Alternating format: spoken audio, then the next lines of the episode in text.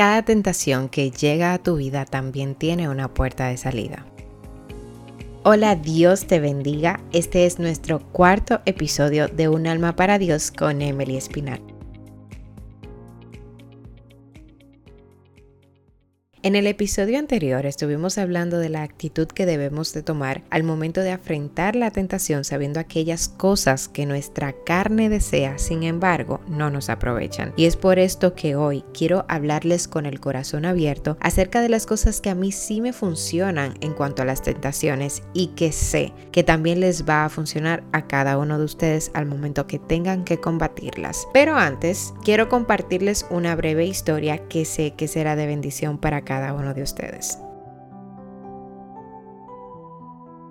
Era una vez un hombre llamado José. Este hombre fue vendido a un oficial egipcio llamado Potifar. Dentro de las cualidades que José poseía era que era muy apuesto, bien formado, pero sobre todas las cosas Dios estaba con él. El hecho de que Dios estaba con él hacía que él tuviera éxito en todo lo que hacía. Y debido a esto, su amo le tenía confianza y le puso a cargo dándole todas las asignaciones como su asistente y responsabilizándolo de todas las cosas de su casa. Cuando la esposa de su amo puso sus ojos en él, le dijo, ven y duerme conmigo. Sin embargo, él no quiso, mientras que ella cada día le presionaba más y más para que se acostase con ella. Hubo un día en el que José, estando solo en la casa, concentrado en su trabajo, fue sorprendido por ella y ella lo tomó por su ropa y él le dejó su ropa en las manos de ella y huyó y salió. De manera muy particular, esta historia a mí me enseña que las tentaciones, aunque sean provocativas, nosotros somos lo que tomamos la decisión de caer en ellas o no. Si revisamos el libro de Génesis en su capítulo 39, que es el fundamento de esta historia, hay algo que me llama mucho la atención y es la forma en que José le responde a la mujer de Potifar. Él le dice, ¿cómo pues haría yo este gran mal y pecaría contra Dios? En muchas ocasiones la razón por la cual nosotros caemos en la tentación es porque nos olvidamos del Señor al momento de acceder a ella. Y es por esto que en el día de hoy quiero compartirte tres recomendaciones o más bien tres estrategias que a mí me funcionan al momento de que cada tentación llega a mi vida. Quiero decirte que hay tentaciones que antes de materializarse en lo físico, primero tiene y toma terreno en lo mental. Por esto, el paso número uno es llevar todo pensamiento cautivo a la obediencia de Cristo. Y quizás ahora mismo tú te preguntes, ¿y cómo puedo hacer eso? O más bien, ¿qué eso significa? Cuando vamos a la palabra en el libro de Filipenses capítulo 4 versículo 8 dice,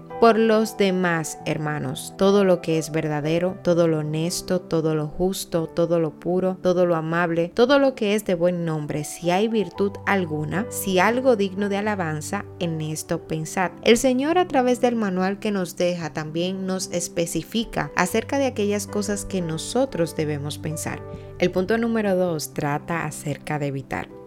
No busques estar a favor de algo que obrará en contra de ti. Evitar la tentación es actuar como si no estuviera a pesar de que sabemos que ella está presente en nuestras vidas. El siguiente punto tiene que ver con lo que comentó José en el versículo 9 de Génesis 39, donde dice, ¿cómo pues haría yo este grande mal? Y pecaría contra Dios. Este punto trata acerca de reflexionar. ¿Vale la pena realmente hacerlo? ¿Cómo se sentiría mi creador si lo echo a un lado por esta efímera satisfacción. ¿Realmente estamos pensando en Dios al momento de accionar conforme a lo que pensamos o conforme a lo que nos atrae? Esto es algo que cada uno de nosotros deberíamos de preguntarnos en la forma en que nos manejamos en la vida. Por último, el último punto trata acerca de oír. No contemples lo que podría haber sido ni tampoco lo que puedes llegar a experimentar sabiendo que algo mayor te espera si no te doblegas ante eso. O sea, tú tienes la tentación de frente y tú decides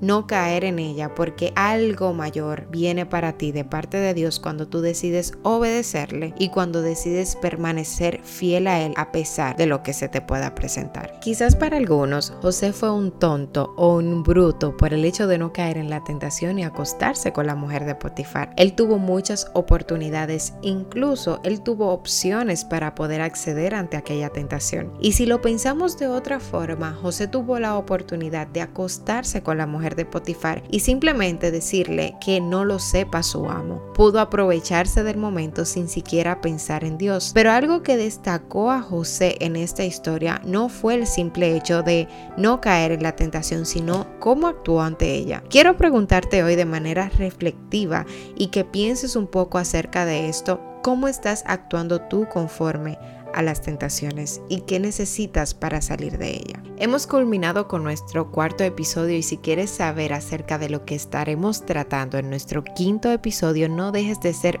parte y sintonízanos por esta vía en Un alma para Dios podcast con Emily Espinal. Hasta la próxima, bye bye.